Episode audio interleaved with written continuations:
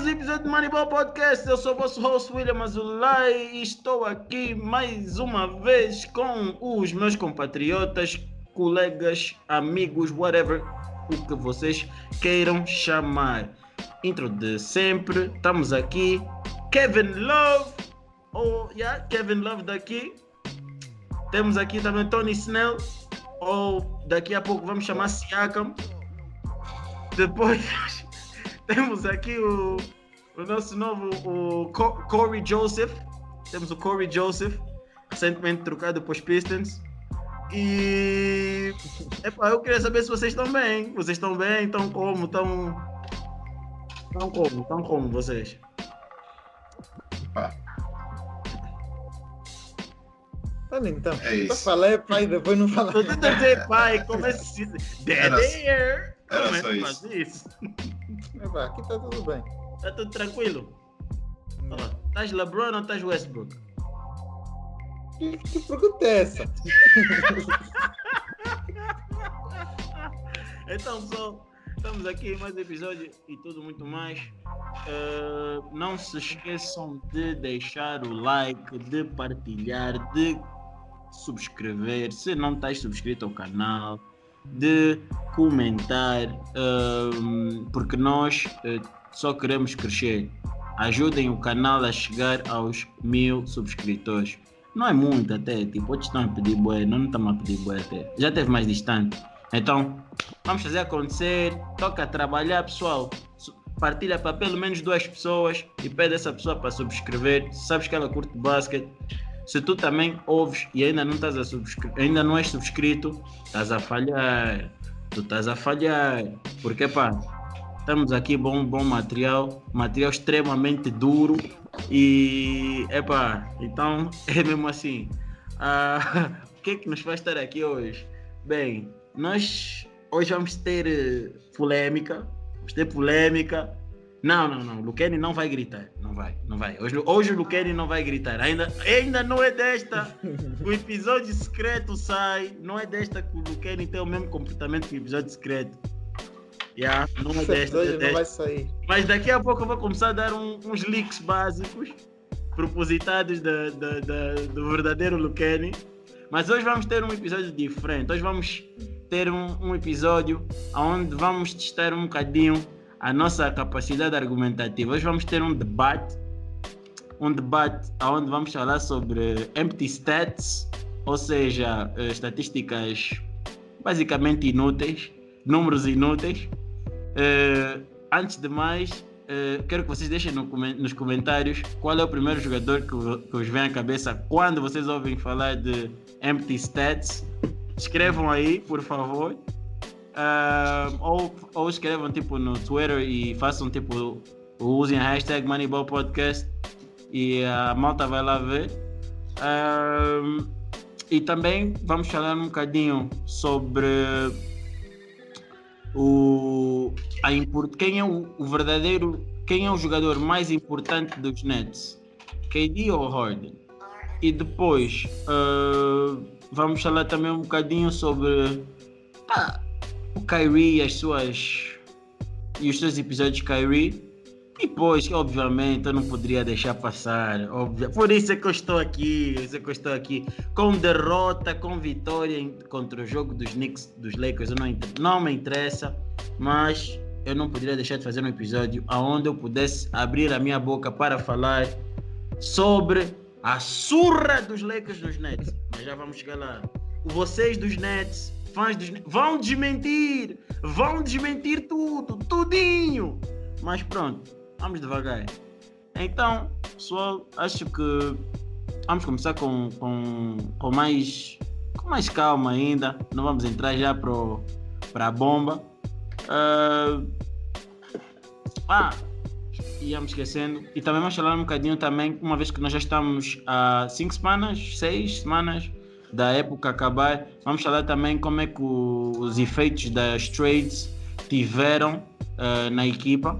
E é exatamente com, este, com isto que vamos começar.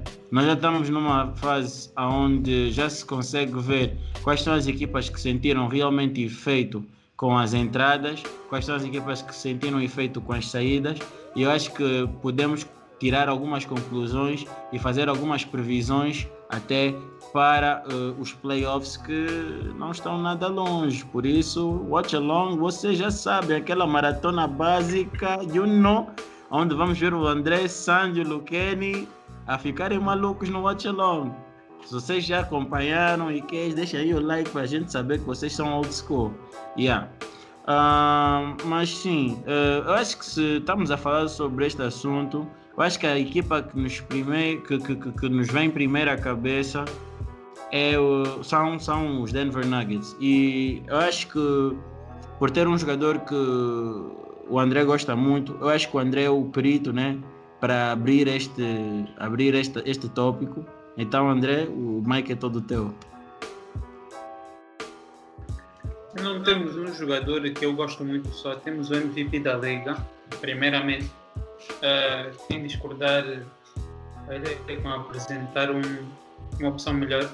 Uh, então, os Denver Nuggets, basicamente, eu acho que eles perderam o primeiro jogo no domingo, se não estou em erro, uh, desde a trade do Aaron Gordon. Perderam mal até, por acaso. Uh, levaram uma surra dos Boston Celtics, mas é um daqueles jogos que eu sinceramente não achei Epá, aquele jogo de domingo assim mais cedo, às vezes acontecem coisas estranhas. Mas podemos ver desde que o Aaron Gordon chegou aos, aos Denver Nuggets, o efeito que ele tem tido tem sido muito positivo.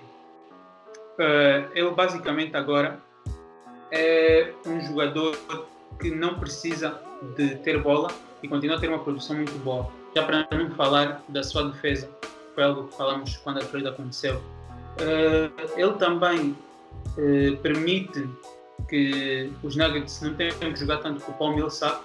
Uh, o Paul Millsap pode vir do banco e ajudar um bocado a segunda unidade, com Monte Morris e um pouco por aí. Outra grande ajuda que tem sido para os Denver Nuggets agora mesmo é o Michael Porter Jr. está a jogar muito, muito bem. Uh, e a combinação desses dois wings, do Gordon e do Michael Porter Jr., tem sido mesmo letal. Eh, eles dois estão a marcar muitos pontos e, e tem aqui algumas estatísticas que partilharam no outro dia em que basicamente agora o Aaron Gordon nos Denver Nuggets não tá não é pedido dele que tenha muito a bola. Ele quando tem a bola não bate muito a bola. Basicamente ele tem 32 touches por, por jogo. Ele recebe a bola faz qualquer coisa com a bola 32 vezes por jogo enquanto que em Orlando eram 64 o dobro. Uh, e quando ele tem a bola consigo. Nesses 32 uh, touches que ele recebe nos Denver, bate a bola 1.2 vezes por touch e marca 1.2 pontos por, por uh, chance. Então dá para ver que está muito equilibrado, ele não bate muita bola, ele recebe muitas vezes corta, uh, catch and shoot, é mais por aí, não é tanto ISO, não é ele a começar o ataque. Isso também pode ser porque os Denver Nuggets têm muitos bons playmakers. Tem o Jokic, claro, que um dos melhores, se não o melhor passing big man de sempre. E tem o Jamal Murray que também pronto, tem, os seus, tem os seus momentos, não diria que ele é primeiramente um playmaker, mas é um jogador inteligente. Depois também tem o Monte Morris, que é um bom jogador, quando vem do banco eh, é bom playmaker e é um bom backup. Uh, só para, para referência, quando ele estava em Orlando, ele tinha o dobro dos touches, como eu disse, e quando nesses touches ele tinha 3.4 dribbles por touch, que é quase o triplo, do que ele tem agora. Ou seja, ele batia muito mais a bola, ele tinha que pensar muito mais, tinha que, tinha que fazer isso tudo muito mais e só marcava 0.9 pontos por chance. Ou seja, eu vi também uma quote dele no outro dia a dizer que os colegas de equipa disseram que no locker room ele disse que estes são os pontos mais fáceis que eu já marquei na minha carreira. E dá mesmo para ver e sentir isso. Que o Aaron Gordon, acho que devido à sua pick no draft e devido à equipa que ele foi draft, se calhar as pessoas estavam à espera que ele fosse muito mais do que é. Claro, ele foi, se não tem foi second pick, não, não, foi quarta pick. Então, quando tens uma quarta pick, tu esperas um jogador que vai mudar o teu franchise, que seja um melhor jogador. Mas o Aaron Gordon não é isso. Ele é um bom, ele é um bom starter na liga que tem, que tem muito para dar, mas sinto que tem que se tirar o melhor dele. E quando estás no melhor environment, consegues tirar o melhor dele e acho que ele tem muito para contribuir para uma equipa que possa concorrer pelo título. E é isso que estamos a ver um bocado esse ano com os, com os Denver Nuggets. Eu acho que, tendo os Lakers lesionados, como está agora, acho que os Denver Nuggets estão numa posição em que eu, se fosse uma equipa na Western Conference, eu não queria ir contra os Denver Nuggets. Porque nós já vimos no ano passado, eles não têm assim particularmente medo de ninguém. Já foram muitos Game 7 eles já têm experiência. O Jokic, eu acho que é muito reliable nos playoffs. Jamal Murray também tende sempre a melhorar nos playoffs. Eu acho que os Denver Nuggets são uma equipa muito perigosa, mas continuo a dar favoritismo aos Lakers se tiverem help. E é isso. Mas tu não achas, tu não achas que uh, isso foi uma coisa que eu notei no jogo contra os Celtics. Uh, o Aaron Gordon, por muito estranho que pareça, ele é uma debilidade defensiva. Uhum. Ele é uma... Tu viste o Jason Tatum, pelo menos, né? que é wing, né? Uhum. ele teve basicamente um, um, um tour pelo museu ontem. Ele ontem andava, ele tinha free access, fa- fazia o que ele queria. E notou-se muito, muito falta, muita falta de compromisso defensivo do Aaron Gordon. E o que me preocupa é o seguinte: tu consegues ter uma, uma, uni- uma, uma unidade em campo com Gordon e Michael Porter Jr. contra equipas que tenham wings que saibam, que sejam suficientemente talentosos ao ponto de causar problemas aos, aos, aos Nuggets. Porque é do género, se tu já tens o Michael Porter Jr. que não é conhecido por ser um bom defensor, estás a pôr na rota, estás a pôr na, na, na, na- no 5 inicial mais o Gordon, eu acho que a equipa aí fica muito exposta. Porque se tu fores a ver quem fez grande parte dos pontos, o, o grande, quem, quem trouxe grande parte de, de- de problemas para, os, os Nuggets foi o Jason Tatum e o Jalen Brown. Um- e porquê? Porque o Michael Porter Jr. e o Aaron Gordon têm muita falta de compromisso defensivo. Então, Hum, Eu não sei se eu concordo com isso do Aaron Gordon. Eu acho que ele é uma defesa muito bom. Ah, pronto, se calhar teve uma má noite. Ah, com certeza que ah, eu estou a ver aqui os números dele e a equipa realmente joga melhor defensivamente quando ele está a jogar e tem uma- um ataque muito melhor também quando ele está a jogar. Eu acho que nos playoffs ele vai ser muito melhor do que as opções que eles tinham no ano passado. Acho que o Aaron Gordon é um improvement ao Jeremy Grant. ah, tanto ofensivamente como defensivamente, na minha opinião. E acho que, mesmo se quiserem dizer que o Jeremy Grant se calhar é melhor ofensivamente pelo que ele está a mostrar agora em Detroit, eu ainda acho que o Michael Porter Jr. ajuda um bocado a colmatar, se calhar, essa falta de ataque. Mas eu acho que o Aaron Gordon é um jogador bom defensivamente e acho que ele pode defender uh, muitos juniors na liga. Sim, concordo com o Michael Porter Jr. Pelo que eu vi ano passado, eu esse ano ainda não, não, não vi assim nenhum jogo em que eu prestei só atenção a ele. Às vezes gosto de fazer isso com alguns jogadores, de ficar só a ver o que é que ele está fazer na defesa. Porque ano passado, quando eu fiz isso com ele, ele parecia mesmo perdido. Pick and rolls ele não sabia onde ia, virava as costas para a bola, backdoor cuts, epá, tudo. E eu esse ano ainda tenho que fazer isso outra vez, porque eu ouvi dizer que ele está um bocado melhor nesse aspecto, mas continuo a acreditar que ele seja uma liability. O Kerry? Epá, Eu acho que, que a análise André do Aaron Gordon foi muito boa. Os Nuggets já tinham um bom time.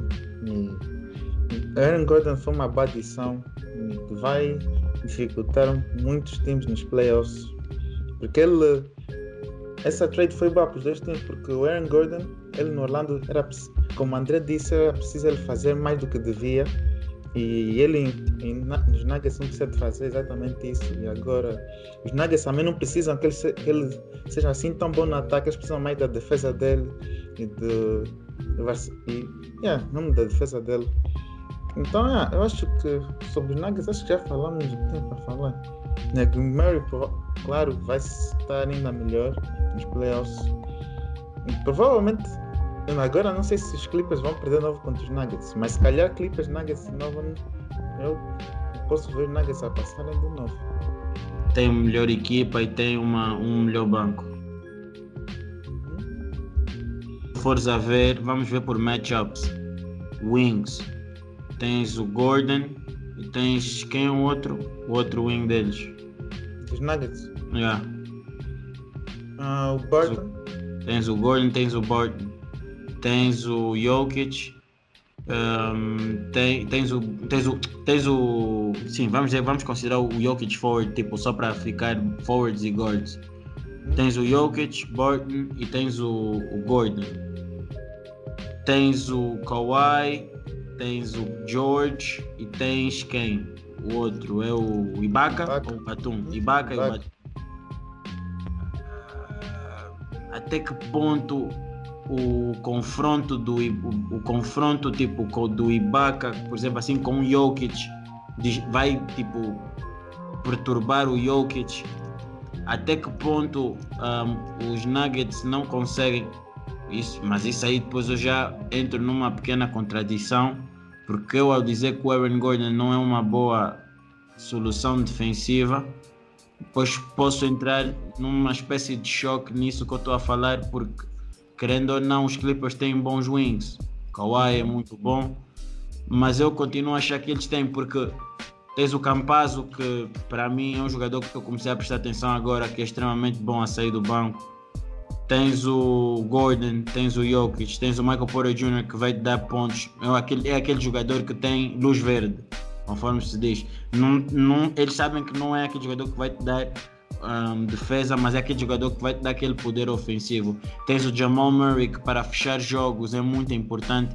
E se estivermos a falar do Bubble Murray, se tiver de novo, eu acho que vai ser muito difícil os Clippers eliminarem. Depois tens o Jokic, que está fazer uma época tremenda. É um excelente point center, até como já chamam. Ahm, e eu acho que é muito difícil, é muito difícil. Os Nuggets são, são aquela, é aquela equipa que ninguém quer ver tão cedo, porque eles estão mesmo, principalmente frescos, que estão mesmo muito overpowered. Hum. Pois tu tens Vai. o Rondo, porque tu tens o Rondo, mas tens, tens, tens a sair do banco o Rondo, né? O Canard, que agora está a jogar bem. E tens quem? O Batum, Batum, mas que é start. É o Ibaka que Acho vem do banco. É o Reggie Jackson também. Right? Hum, O Bobby Schmurda não interessa. Tá, tá a falar do banco. Mann tem todo a jogar bem. Quem? O Man. Terrence Mann. yeah. Ah, é, o Man, o Man, o Man, tens o Man. Mas agora, tu achas, olhando para os dois, Sandio, para as duas equipas, tu achas que ao jogarem novamente fora de um ambiente de bubble, uma série de sete jogos, quem é que venceria este, este, este encontro? Esta série? Ah, eu acho que nos playoffs, uma coisa que importa muito, ou que acaba por importar muito, são os teus star players, Ah, que é o que tu vês aí no, nos Lakers, que a equipa deles, se olhas assim em geral, ok, tem o, do ano passado, digo, tinha o LeBron, AD, acabou. Mas depois tinhas uma equipa, uma equipa dos Denver que eu sempre, sempre achei que era uma equipa deep em termos de, de ter jogadores bons em cada posição.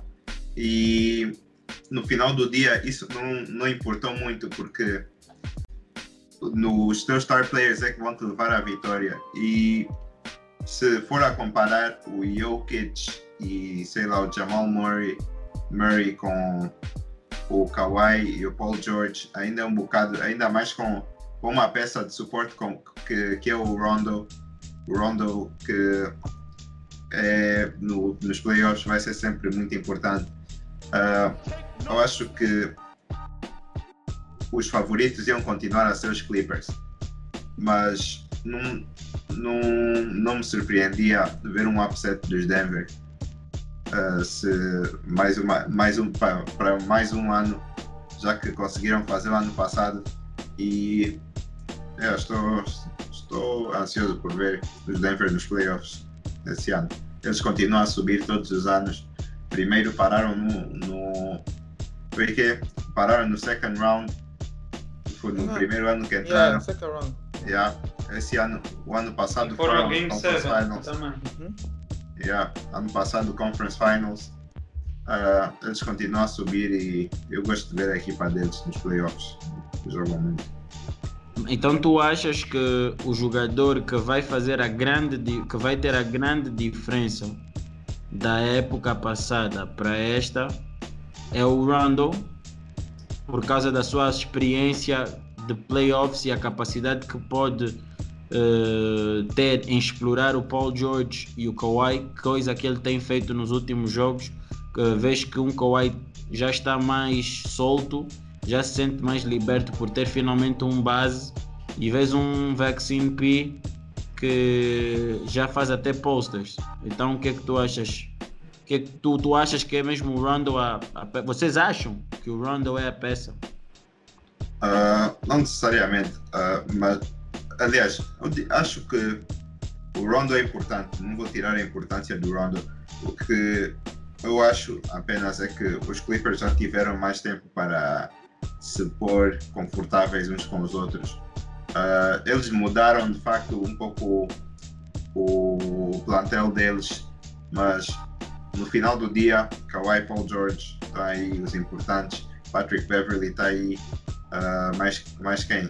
O, o, outro maluco, Reggie Jackson, nem sei se, se ainda joga, mas Terence Mann também já tá, agora está a jogar mais, mas era, já é dos Clippers desde. Acho que ele foi rookie o ano passado, se não me engano. Ele já estava lá.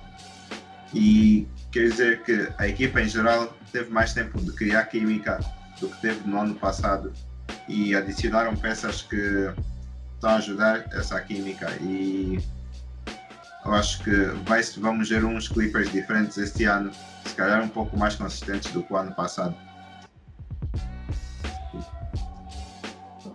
Isso tudo vai depender do Paul George. Se o Rondo conseguir fazer isso que vocês estão a falar, sim, eles vão conseguir passar. Mas se o Paul George estiver a jogar como um regular player, como um role player, opa, eu vejo Nuggets a passarem de novo. Não, se jogar como um role player ainda passa, se jogar como um two-way player não. Nada, com ele tem, ele tem que jogar muito bem. Ele se não for ele se jogar como role player, tiver menos que 20 pontos a lançar two, mal. Não, não, estamos a falar two-way contract player, porque um two-way contract player é que faz 5 pontos em 30 e tal minutos. Só para deixar claro. Yeah, o Paul George nos playoffs é é muito mal. O Caruso faz mais pontos que o Paul George. Porque Frank. os jogos dos Nuggets são quase sempre próximos. Até, até o fim, então. Caruso. Gold. Não. Provavelmente os jogos não vão ser block. Não adicionaram muitos, muitos veterans, eu acho. Ibaka que tem experiência, já Badianos, Rondo. Uh, Livraram-se de muitos dos remnants daquela antiga equipa dos Clippers que foi aos playoffs com os Warriors. Uh, Harold, Lou Williams, são jogadores que eu acho que não são jogadores bons o suficiente para serem os dois principais jogadores de uma equipa que compete pelo título. Uh, mas, já. Yeah. Uh, querem mais falar alguma coisa dos Clippers? Não.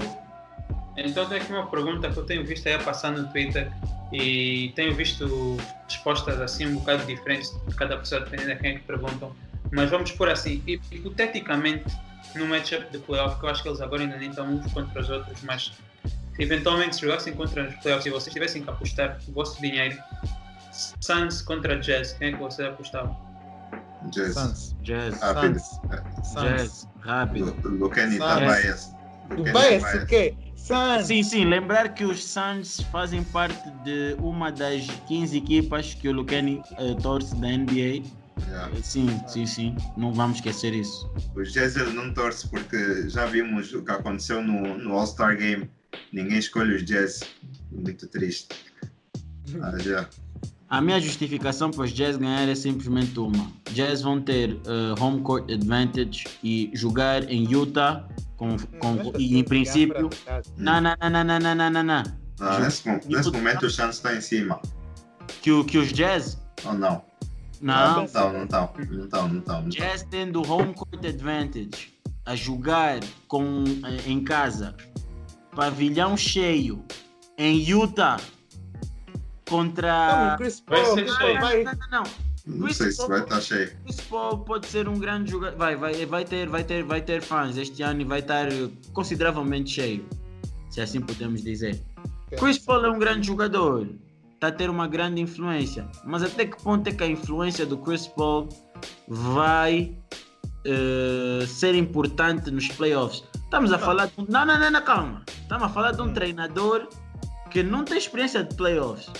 Tem um bom espírito de. tem uma boa química com a equipa. Nós já vimos vários episódios. Mas ele toma boas decisões, então. Não, não, não, não, não, não. A experiência conta muito. A experiência aí conta muito. O, o, o, o treinador do Utah, o Schneider, tem muito mais experiência do que, do que, do que o Monty Williams. Então só aí já, já, já, já, já é um argumento.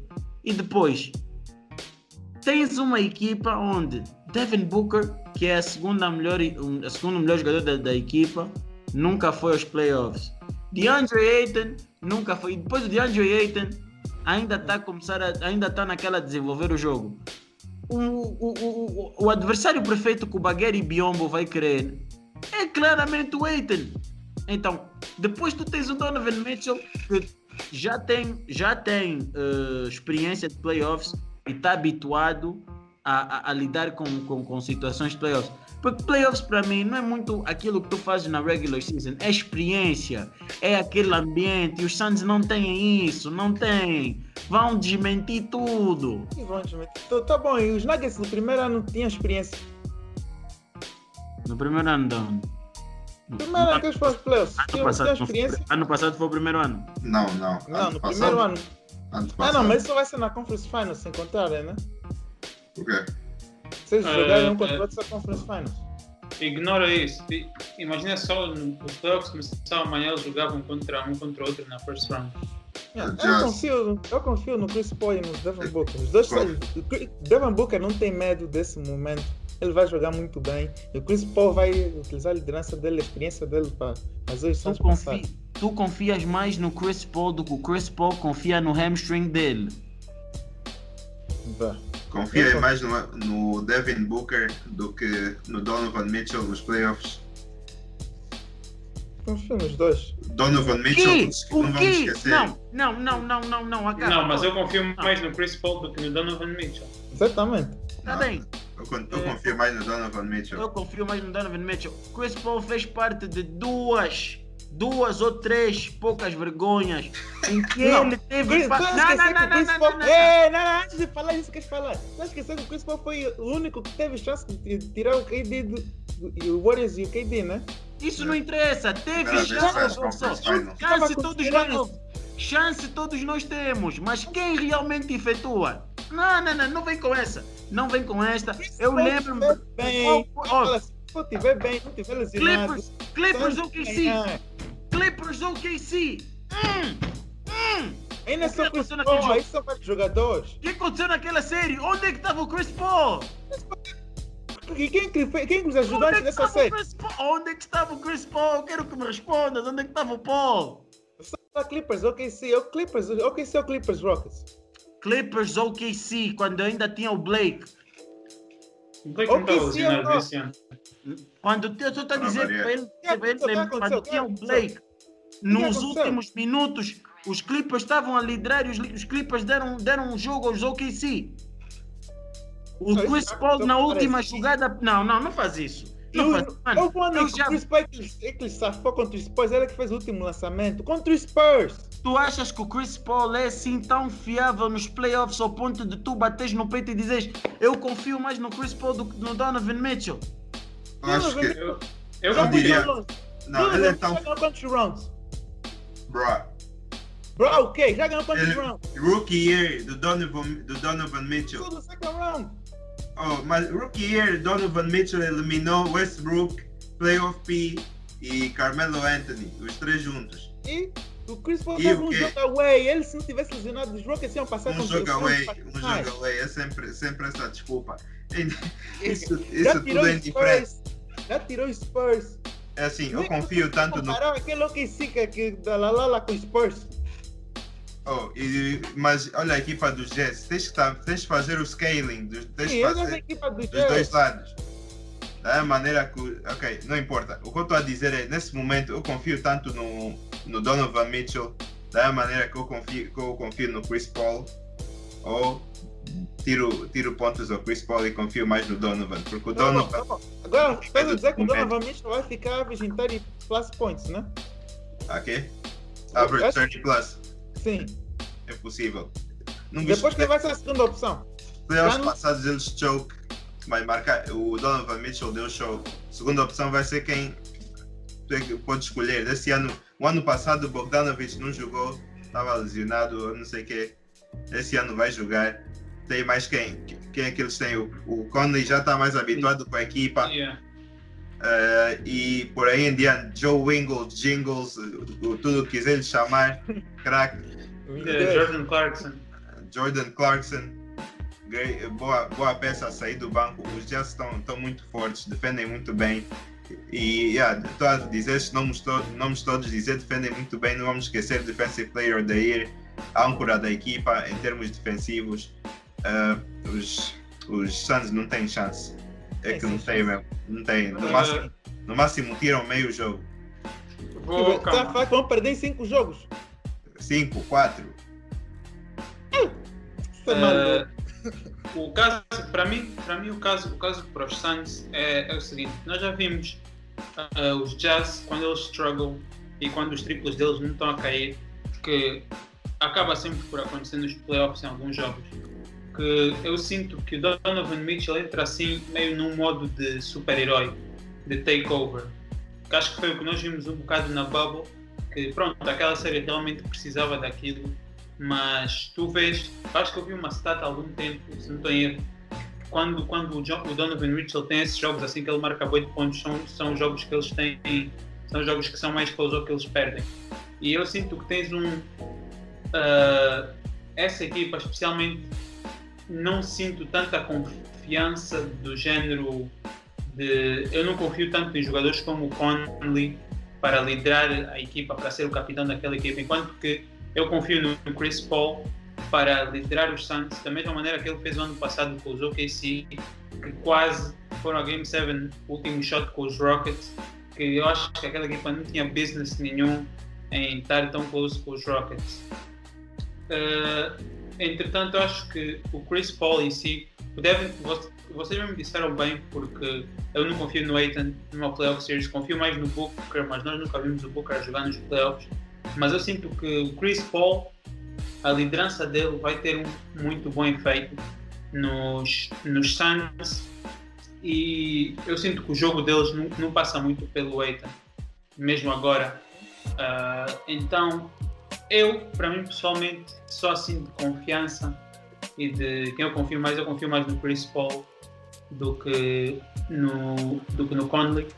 E pronto, confio mais no Mitchell do que no Booker, porque não vimos o Booker, mas eu teria que escolher os Suns, pessoalmente, porque o que está a acontecer, o que está a acontecer agora, o Utah Jazz, é, é histórico. Pelo que eu vi, acho que eles são a primeira equipa que lança pelo menos 40% dos shots deles de triplo e lança como equipa 40% de triplo. É, que é um número ridículo se, se vocês pensarem bem comparado com as outras equipas na liga. Mas nós já vimos equipas que lançam muitos triplos e que, e que chegam aos playoffs e depois às vezes os triplos não caem. Os Houston Rockets, por exemplo. Víamos também a primeira equipa que eu diria que, como vocês devem saber, Charles Barkley dizia sempre live by the tree, die by the tree.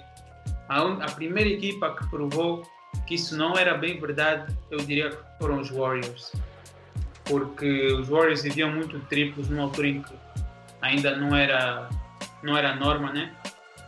Que, que os Warriors conseguiram vencer esse estigma, mas eu ainda acho que tu tens um bocado desse problema na liga de hoje em dia. Aliás, até acho que o William já falou algumas vezes, tudo é triplo. E se o triplo não está a cair, eu não sei se os se os Jazz têm assim tantas opções como como nós acreditamos que eles têm. Mas Ah, pelo, enquanto- menos, pelo menos o Booker e o Chris Paul são muito bons no mid-range. Por isso, Sim, tipo, se o jogo tiver tanto da line, eu sei que eu posso dar, posso dar a bola ao Chris Paul e ele pode fazer um shot do elbow. Ou eu posso dar o Booker e ele pode. Mesmo É o Aiton podem fazer pick and pop e o Aiton fazer um Não, mid-range. não. O Aiden, o Aiden eu não confio, mas Não, confio nos confio. outros três. Especialmente o Chris Paul. Lolo, Agora, Com o Gobert nele. Só Gobert, bloco. Só bloco. Gobert mais debaixo do sexto. No Aiton. No pick and pop, Ah, o Gobert não. não vai dar, não vai dar tampão no lançamento é, do não gol. é Pick não, and pop. é. Pick and pop de mid-range. Sim, não vai. Kenny. Ok. Tudo que eu, tô, que eu tenho a dizer, André, tudo que tu disseste, ok, faz sentido, mas estás a, estás a esquecer, ok, e o outro lado não está a dizer isso, está a dizer, ok, live and die by the tree dos, dos Jazz. O, qual, é, qual é o segredo de, de marcar do, dos, coisas, dos, dos Suns? Hum? Que- Como é, que, como é que os Suns marcam mais? Tá- tá- pensa tá aí no outro lado e como é que isso pode ser ah, defendido e efetivamente pelos Jazz. Eu acho que no final do dia, se tu puseres o que uma equipa faz bem e outra equipa faz bem e depois eliminares tudo, os Jazz acabam por sair a ganhar muito facilmente. Os Suns têm um ataque mais balanced. Mais balance em termos de quê? Quer dizer, os Suns, têm um ataque, mas. Michael Bridges lança. Michael Bridges drive bué, vai bué de mid-range, é isso? É o, Não, é é o Aiton que, que é bem mau embaixo do sexto, mata toda a gente. Ou quem é o outro? Primeiro tem um bom point, tem um Quem é melhor o- point guard da série. Primeiro tem isso, Ok. que isso vai distribuir melhor o ataque para todo mundo. Depois eles, eles você já estava falando ano passado e esse ano de novo. Os Suns, embora eles são com base no, no Booker e no, e no Chris Paul, eles estão sempre para passar bola. Os Suns, É. os Jazz também fazem isso, mas acho que a diferença do point guard vai tomar decisões melhores na, na altura mais importantes e vai fazer os Suns passar. Por mim, os, os Suns tentam viver tanto de triplo que da mesma maneira que os, Hum. os Jazz. Os Não. Jazz. Só que os Jazz são mais, são mais su- successful. Nesse ponto. Hum, Não, eu não diria isso.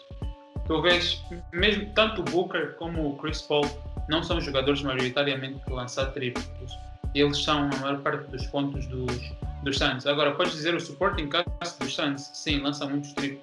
Mas quem faz a maior parte, aliás, eu como owner do Devin Booker no Fantasy, ele não, não marca muitos triplos, posso te dizer. Ah. E com certeza, que- acho que és tu que tens o Chris Paul, né? Yeah. Sandy. Então Yeah. também sabes que ele não lança muitos triplos. Que, por acaso isso até foi uma surpresa para mim, porque eu pensava que o Devin Booker lançava muito mais, mas esse ano estou a descobrir mesmo que não. E epá, Tá lançando, tá lançando, não está lançando melhor que o Lonzo. Então, Ela já, pronto. não está mesmo, não está, não está, não está. Ninguém chamou Lanza Não aqui. tá, vamos desmentir. Eu quero. Não, respeito propaganda, propaganda Ball Podcast. não, Não, tu tá mas Lonzo é empty stats.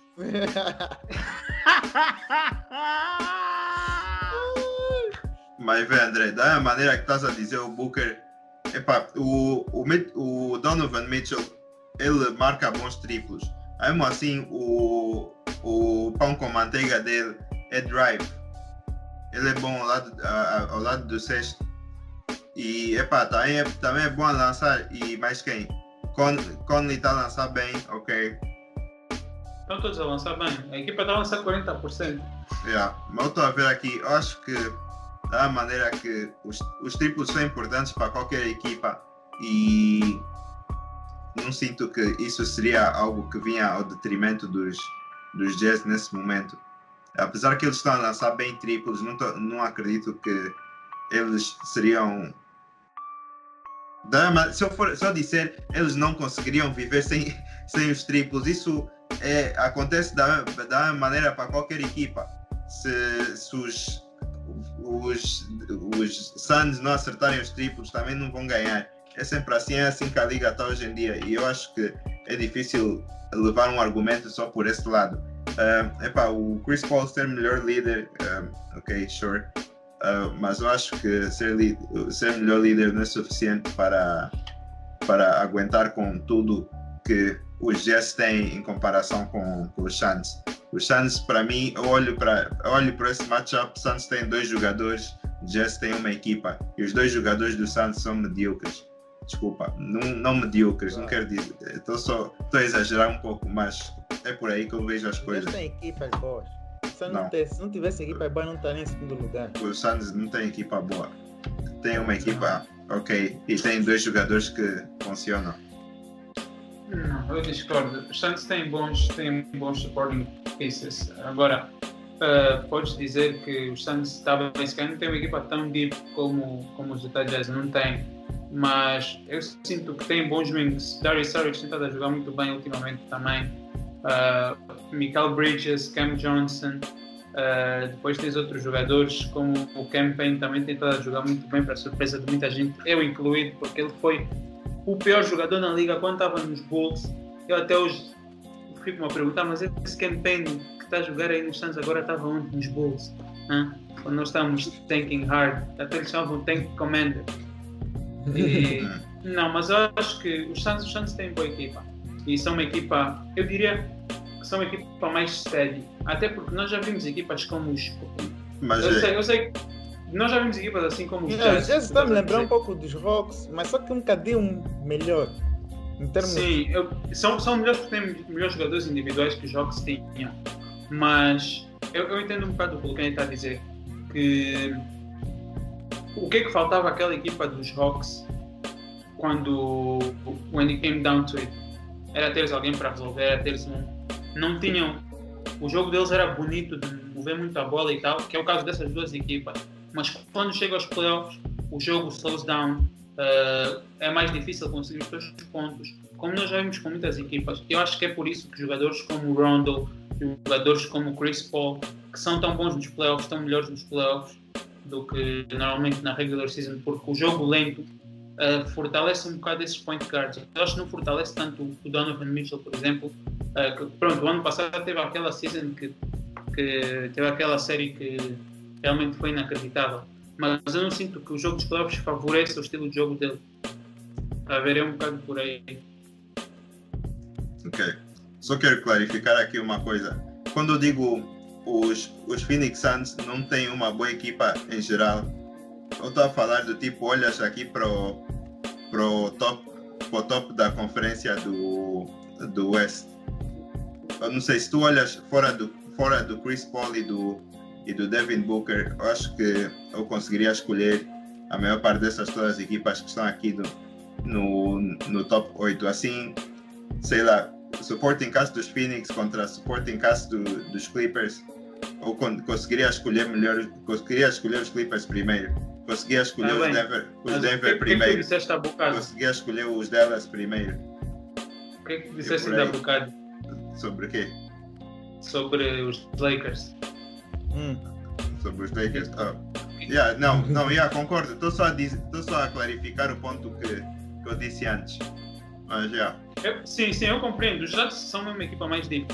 Mas eu acho que os jogadores que os Phoenix Suns têm, enquanto não tão bons, complementam bem as stars que eles têm. E é um pouco por aí mesmo. Ok. Próximo ponto. I mean, próximo argumento. Já estamos aqui há muito tempo. Não, próximo ponto, Jazz, próximo Jazz ponto. ganha. Yeah, Jazz ganha. Vai, vai, chuta aí o outro. És tu?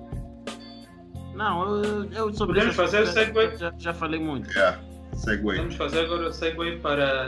Já que o William introduziu aqui um bocado empty stats, podemos fazer um segue rápido. para, Antes, não, acho que antes disso o William fala tudo o que tem a dizer sobre os Nets contra os Lakers. Bem assim, eu só tenho uma coisa a dizer. Só tenho uma coisa a dizer. Pera, pera. Eu só tenho algo a dizer. Só tenho algo a dizer. Pera, calma aí. Calma. Pá, Lakers, eu, eu tava, eu tava, eu tava à espera desse momento. Tava à espera desse momento. É um momento de muita felicidade para mim. Ehm, porque as pessoas estavam a abusar, estavam, estavam já a faltar respeito e os Lakers eh, foram mostrar eh, a todo mundo que, epá, mesmo sem os pais grandes, epá, nós somos os campeões, estás a ver? E quem, quem, quem é campeão é campeão, por isso não podem estar a fazer essas coisas, não podem, não podem, não podem, não podem. E então, epá, o que eu tenho a dizer sobre isso é o seguinte. Eu só tenho a dizer é o seguinte.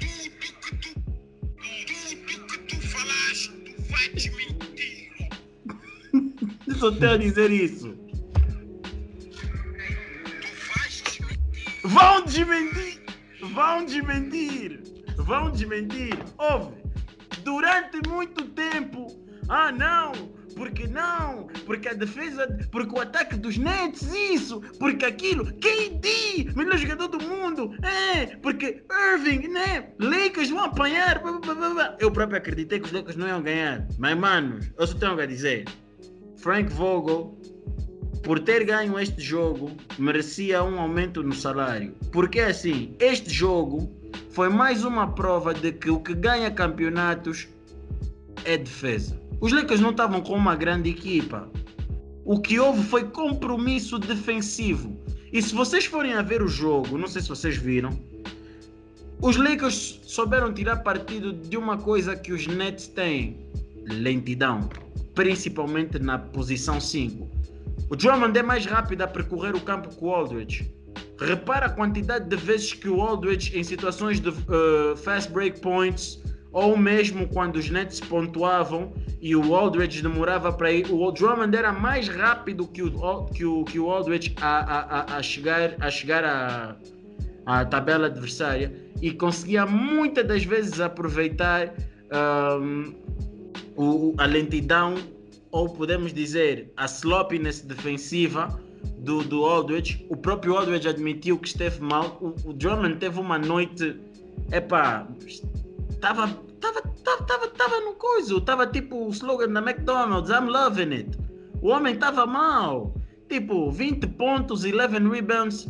Entre desses 11 rebounds, 11 ressaltos, estamos a dar 4 ressaltos ofensivos, ou seja, estamos a dar uh, second chances points uh, numa equipa Calma, essa que semana. epa, lança tijolos. Depois Ben McLemore, o Ben McLemore, não sei o que, que ele foi beber, bebeu o CP3 Secret Stuff. O homem ficou Clay Thompson, jogo 6. O homem ficou Clay Thompson, ficou Clay Thompson. Então, o que eu quero dizer é, a defesa foi o suficiente para motivar os role players a acreditarem que eles realmente poderiam ganhar os Nets. E, ok, podemos dizer o Harden não jogou. Podemos dizer que o, que o Irving foi ejected no third quarter. Mas a cena é a seguinte. O Dennis Schroeder e o Irving estavam a ser os melhores jogadores da partida. Quem tinha mais a perder com a ejection era os Lakers do que propriamente os, os, os, os, os Nets. Não, aí também já estás aí, tu fala. Calma, mano, porque agora vê, tu, se o Schroeder estava a ser o nosso melhor jogador, quem é que ia continuar a pontuar? Da mesma maneira que continuaram. Não, mas tá, tá bem, ok, isso é fácil falar agora, mas quando houve a ejection, tu perguntaste, pô, quem é que vai step up? Quem é que vai distribuir o jogo? É aí que entra a man e tu vais desmentir tudo também.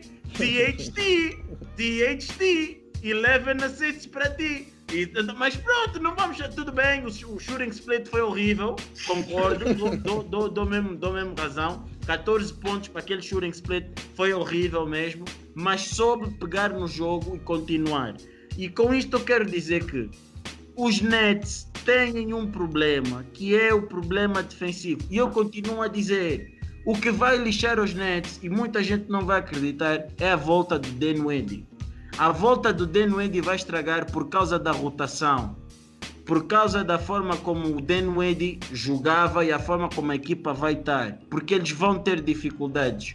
E isso fez-me ver este jogo, que nós estamos todos ansiosos a falar dos Lakers contra os Nets, mas a minha pergunta é, como é que os Nets vão conseguir parar um Joel Embiid no garrafão? Who gonna stop him? Se Mas o Joel isso é outra discussão. forma. Outra discussão que nós já tivemos, mas depois quem é que vai parar os outros três? Não, eu, eu continuo a achar que os Sixers são uma das equipas da East, se não a equipa da East que tem mais capacidade para amenizar o efeito ofensivo dos Nets. Continuo a dizer são isso. defensiva. São Exato. defensiva. Exato. E se o Tobias Harris tipo, manter, manter a, a- a- o seu rendimento, ele tem tudo para, eles têm tudo para poder eliminar. Mas pronto, isso é um, de um outro episódio que já falamos, mas sim. Os Lakers, sem o LeBron James e o AD, eram considerados eh, a melhor equipa defensiva eh, da liga. Sem o LeBron e sem o AD, continua, continuamos a estar no top 5. Se não me engano, somos a quarta melhor equipa a defender. Nós demos um blowout de 25 pontos aos Nets. tu estás a falar uma equipa que teve, não teve Kuzma, AD, LeBron, Mark Gasol, Wesley Matthews, que são jogadores que acabam por ser importantes. Pá, uns mais do que os outros, mas sim. Wesley Matthews é inútil no ataque, mas por acaso tem defendido bem. E o Mark Gasol nos últimos dois jogos que fez foi muito importante, então não tem como eu dizer que não, não, não faria falta. Então, uh, isto só me fez ver que a defesa cada vez mais tem que ser valorizada. E é aí que nós entramos para outro ponto.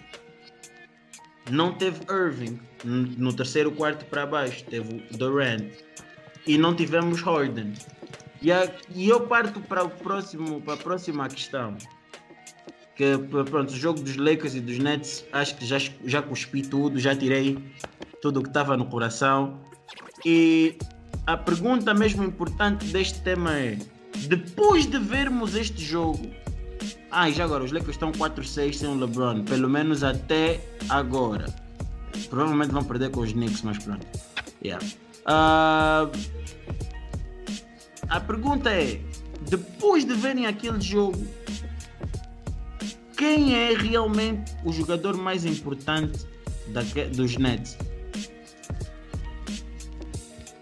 Eu acho que tem funções diferentes. Uh, regular season é o Harden. Uh, não, não, compre geral, compre geral. Não, não, não vamos separar, compre geral. É difícil não separar, porque são dois different beasts para mim. Mas se eu tivesse de dizer overall, para mim o mais importante é o KD. O KD é o melhor jogador uh, deles, os três. O KD é o jogador que já se provou imparável nos playoffs, enquanto que os outros dois já foram parados antes. Uh, quer dizer, o KD também já foi, mas uh, o KD é o jogador que tu sabes que podes confiar que ele vai. Se ele tiver a jogar o seu jogo bem, a fazer o seu jogo, ninguém para o KD. Acho que todos yeah. podemos concordar isso. Uh, e epá, o James Harden é o mais, é o mais importante na regular season para mim, porque como podemos ver a equipa parece que não joga. Porque ele na verdade é o point guard daquela equipa, né? Ele é que playmake, ele é que começa o ataque, ele é que faz isso tudo. E às vezes são coisas que não aparecem necessariamente no, no stat sheet, como por exemplo quando tu fazes o passe para assist, ou quando tu, pronto, nesse caso ele esse ano está average boa de assists e boa de pontos, mas nós podemos ver que o Harden, até com equipas piores, o Harden já carregou para terem bons records. Naquele ano então todos lesionados nos Rockets, era ele basicamente contra o mundo, e mesmo assim ele conseguiu carregar aquela equipa e ter bastantes vitórias. Então nós já vimos o Harden a fazer isso com jogadores maus.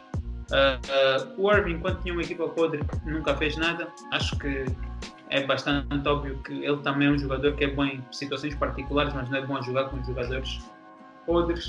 Uh, e o KD nunca teve propriamente uma situação que teve com muitos jogadores podres, mas epá, é por isso que eu digo: o James Harden é um bocado como o LeBron, que tu pões, pões ele em qualquer equipa, ele vai te ganhar jogos na regular season, uh, independentemente de onde esteja.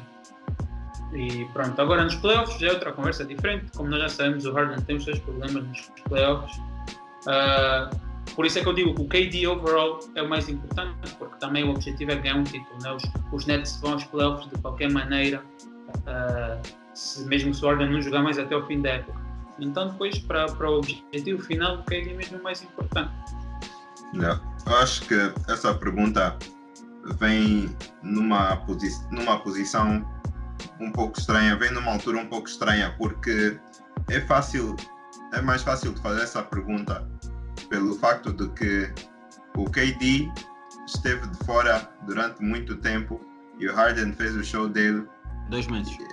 E, e o Harden fez o show dele e agora o Harden está de fora e, e o KD está acabado de voltar. Eu acho que a única coisa que, que é mais fácil de concordar aí é que o Kyrie não é o jogador mais importante. Acho que é a coisa mais fácil de tirar. Porque sendo só o Kyrie, parece que a equipa não, não, consegue, não consegue ir para frente. E se calhar se tivesse o KD aí, o KD e o Kyrie, se calhar era possível, mas não conseguimos ver o KD a jogar muito ainda. O, quando é, quando está o Harden, o Harden consegue. Então, eu acho que no final do dia, óbvio, o KD é o melhor jogador, mas é difícil exatamente dizer que ele é o jogador mais importante porque não vimos jogos suficientes. Quando ele não teve continuamente fora durante dois meses, ele esteve a fazer jogo sim, jogo não, depois jogo não, não, sim, sim, não, não. E epá, acabamos por não poder definir o KD numa, numa posição exata nesta equipa, mas sabemos que o que ele pode dar e o tipo de jogador que ele é e a ameaça que ele é para qualquer outra equipa. E tendo isso tudo em conta, eu acho que os Knicks ganham em quatro jogos contra os Nets. Só para, antes do William voltar a falar, só quero dar uma outra perspectiva, porque já falando que é o mais importante, então vou falar de uma outra maneira. Nos primeiros três quartos, os mais importantes são o James Harden e o KD, e no último quarto é o Kyrie. Porque yeah, vai ser assim. Agora, quem é mais importante, vocês podem debater, mas é, cada um tem esse tipo de função. James Harden é, é suposto facilitar o jogo de todo mundo e, e, ele vai continuar a pontuar porque ele é um, um excelente scorer. E KD é o jogador que, que todo mundo sabe que provavelmente é o melhor scorer de sempre em termos só de, só de talento e ninguém consegue travar. Mas só que o problema do KD é que ele consegue melhor, fazer isso muito bem. Não, não, não, não, Melhor scorer de sempre. Só em termos de talento natural. Ah, William, você depois pode ficar. Não, não fique. Não. Eba! Esse talento Eba, natural. Realmente está, a ser um pouco fardo, Ken. Eu, eu diria que em termos de versatilidade, se calhar, mas. Não sei se. Epá, mas é, Mas não ah, pode estar na lista. Pronto, vamos só falar que é dos melhores. Não, eu estou de acordo com o Luqueni. Acho que todo mundo já. Difere, diz mesmo só bem, mas queres guerra? Não tem marca, não tem marca. Isso não é guerra. Eu pensei que todo mundo já estava de acordo que o KD é o melhor scorer de todos os tempos. Hum, mas... Não, não acho. Não acho. E se vamos a pegar no efficiency uh, argument, eu tiro esse argumento. É o KD. De Yeah, eu, yeah, mas eu, eu, eu consigo refutar esse argumento dizendo que qualquer outro jogador jogou com muito menos estrelas que o KD. O KD jogou com jogadores topo. Curry, melhor lançador de todos os tempos. Clay, um dos melhores, um dos melhores Robins de todos os tempos. Jogou com, com Irving, que é um dos melhores closers, um jogador extremamente uh, gifted. Jogou com James Harden, que querendo ou não é que fica com grande parte dos tijolos. Por isso, a quantidade de lançamentos que ele faz no jogo, que são importantes, acabam por ajudar na sua, na sua efficiency. Mas isso fica para um outro dia. Esqueço todos que tiveram equipas boas e falharam de shots, mas ok. KD lança bué pouco. Então. KD lança bué E marca bué, bro. Eu esqueci um pouco o raciocínio que eu estava, mas yeah, o KD, o Kyrie, o KD e James Harden basicamente que a gente já expliquei, o que ele estava a falar que ele, que ele é um ótimo scorer, então, mas ele é mais. Do que eu já vi do KD no OKC, principalmente, ele consegue fazer isso mais nos terceiros, nos primeiros três quartos. No último quarto, ele tem mais tendência em cometer turnovers, em tentar forçar um pouco. Então é por isso que eu disse que o Kyrie é que é o melhor no fourth quarter. Vou lançar triplos na cara do LeBron também funciona. Bro, isso é quando o jogo já está decidido. Quando o jogo está em, quando, quando o jogo está em apuros, o que é muito bom na cometer novos. Tá, mas a minha pergunta agora é: dentro desses todos que nós já vimos, existe uma questão muito importante para fecharmos este tópico, para iniciarmos o debate. Nós já vimos o Kyrie a jogar em modo MVP, em modo MVP. Já vimos. Já vimos ele em, com LeBron James em 2016 a jogar no seu melhor nível, a um alto nível, a um excelente nível. Já vimos o que, é que ele consegue fazer nos playoffs. Já vimos o KD a fazer grandes maravilhas no, nos playoffs. Já vimos o que é que ele está, uh, o que é que ele oferece para a malta nos playoffs. A grande incógnita daí é o que, é que o Harden oferece nos playoffs. E isso para mim é o que vai ser uh, determinante para o, para o sucesso dos Nets. Porque se o James Harden for James Harden, eles vão ter um outro problema. Porque o James Harden é que está a ser supostamente o motor, o, o, o, o maestro, se assim podemos dizer, dos Nets. Ora, James Harden sendo Harden James é um bocadinho complicado. É um bocadinho complicado. Por isso eu só vejo três formas para os Nets terem problema. James Harden sendo o mesmo de sempre, lesões e problemas em termos de função ou formas como o Dinwiddie vai aceitar o seu novo papel, que antes já aceitava com dificuldade. Então, você. Não... Tem então, uma resposta hum. para do James Harden. Hum. Normalmente, no, nos playoffs, como é que as pessoas defendem o James Harden? Na maior parte das vezes é double team. Eles vão conseguir fazer isso contra os Nets? Vão descobrir, vão descobrir que se não fizerem double team ao James Harden, ele vai lançar bué e não vai marcar nada, como, como, não, o, como o Dort fez. Como é, como é que os, os OKC foram quase a sete jogos? Foram a sete. Foi porque o Dort sabe que para deixar lançar o Harden. Harden, o Harden se tira do jogo então, sozinho. Ele é uma pessoa que, que é grande também, consegue conseguir em termos o de Dort, competir o com Dort Harden. Dá, deu muito clamp no James Harden. E deixava ele lançar, porque o, o, Harden o Harden, quando lança, ele falha. É, faz parte da natureza não, dele. Bro, simplesmente, simplesmente o Harden estava a ser defendido por um grande defesa. Vamos fazer como? Oh. Tipo, os shots que está a dizer ele deixou de lançar. Não, ele contestou os lançamentos todos. Por isso é que ele falhou. Oh, e, os, e os outros os outros contestaram o lançamento. Não é por aí que eu estou aí. Que eu aí. O que eu estou a dizer é que o Harden se tira do jogo sozinho. Isso, e isso é uma coisa que vão, vamos descobrir. Não se tira como. É verdade. Isso, você tá o, James Harden, James é, o James Harden é que se trava. O James Sim. Harden é que se trava. Nada, James Harden que se trava. Aí não, então explica-me quem é que travou o James Harden no James Harden é grande jogo 6. Foi, foi quem é que travou o James Harden no jogo 6 contra os Spurs? Eu vou sempre usar. Mas era a primeira opção. Não, não, não. Vocês Harden sexuals têm esse problema. Porque vocês não gostam de assumir o rei. É, não. É indiferente. Não é isso que estava falando. Vocês, eu estava falando, agora está numa situação diferente. Ele está nos Nets. Tá Antigamente, até que todos, a defesa toda se focava no James. Agora já não podem fazer só isso. É eu quero ver como vai ser a tua desculpa. É indiferente. Nada indiferente. Eu quero é ver indiferente. Já vimos, já vimos jogos, estava Harden, KD e Kyrie. Chega a bola, chega a bola no Harden no clutch. Harden tem que marcar break de novo bola no Harden break. Qual foi o jogo? Até estão aqui a lembrar. Não sei se foi contra os ah, Bucks um ou contra os Lakers. Um jogo. Um jogo. Todos os jogos que eu vi Harden no clutch break. Quantos jogos é que você já viu? Harden, Harden se tira do jogo. Harden não é lançador. Ele, ele, ele é bom a chegar o basquete se a tua equipa precisa do James Harden para ganhar um jogo nos playoffs, é mais fácil tu contares com um role player do que com Harden. Harden contra os Lakers no ano passado estava average tirando o primeiro jogo, ah, nos, nos restantes quatro, estava average no fourth quarter, 6 pontos por jogo. Um jogador como Harden a dar 6 pontos, a 6 pontos por parte. Team, William. Seis, double team, Harden.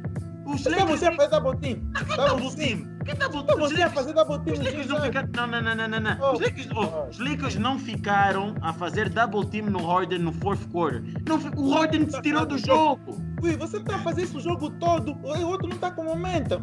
Ah, o quê? É normal. Ah, com quem então? Ah! Eu disse, a maneira de tirar, a maneira das melhores partes das equipas têm de tirar o James Harden do jogo é double teaming him. Eles não conseguem fazer isso contra os Nets. esperar ele lançar à toa, porque é o que ele mais faz. Porque, é pá, da forma como ele lança. Tá dizendo, Kenny. Tá bom, já viste, lembras do James Harden jogando quando ele estava no OKC, antes dele ir para os Rockets? Já, tá, é, o, é o mesmo de hoje, já falha bué. Não, ele está muito melhor agora, mas ele naquela altura ele, ele não desaparecia. Era, dos, ele, ele era a melhor opção deles aqui não, do banco. Isso não é verdade, Lucano. Só contigo, não é? Não, não. Aliás, uma das razões. É milagre! Uma, uma, uma das maiores razões pela qual eu sinto que os OKC trocaram o Harden e não se importaram tanto com deixar o Harden ir foi que nas finals que eles foram contra os Heat, o James Harden teve muitos, muitos problemas mesmo e teve uns jogos muito feios. Uh, é, agora. A Hit é muita defesa do Pyramid. Sim, está bem. Mas uh, quanto, quanto ao resto que estão a dizer. O que o, que o Luquinha está a dizer, ele tem razão. Porque nós vimos cantos. É muito, é muito mais difícil quando tu és o principal foco do ataque, uh, tu conseguires marcar. Nós É pá, sabemos isso, né? E quando tu tens, tu vês, tu vês o KD e os Warriors, como é, como é que o jogo deles ficou tão mais fácil quando o KD foi para lá? Quando no ano a seguir foram contra virtualmente os mesmos Cavs. E aquilo foi surra, com a, com a adição de um jogador do nível do KD. Então é um bocado por aí que, que eu acho que temos que ver as coisas. Porque nós vimos esse ano ah, as percentagens do Harden estão todas a subir. Que é isso, quando tu não tens tanto. Quando tu não tens tanto esse. eh, esse burden tens carregado de ser o principal jogador do ataque que, que as coisas são mais são mais fáceis, não é mais fáceis, mas são menos difíceis porque as equipas não estão todas focadas em ti, o gameplay não é todo o tempo, como é que vamos parar o James Harden Ah, ah, e nós vimos, epá, vocês mesmo sabem que as percentagens dele esse ano estão melhores, os números dele estão melhores e melhores, quer dizer, não está a marcar tantos pontos, mas também pronto. E Tá. epá, hum, diz. Conclu- conclusão é que o Harden vai ser non-factor nos playoffs. Ah, Eu acho que ele vai ficar Paul George. Não, George Paul. Só vai estar lá para fazer o trabalho do Rondo, praticamente. Yeah, yeah. Eu Acho que o Rondo vai, acho que o Rondo vai ser mais importante que o James Harden nos playoffs. Eu acho também. Mas sim. Mas sim. Epa, esse assunto já está. André, mete o som, porque entramos para o espaço. Vai. Bye. Have a beautiful time.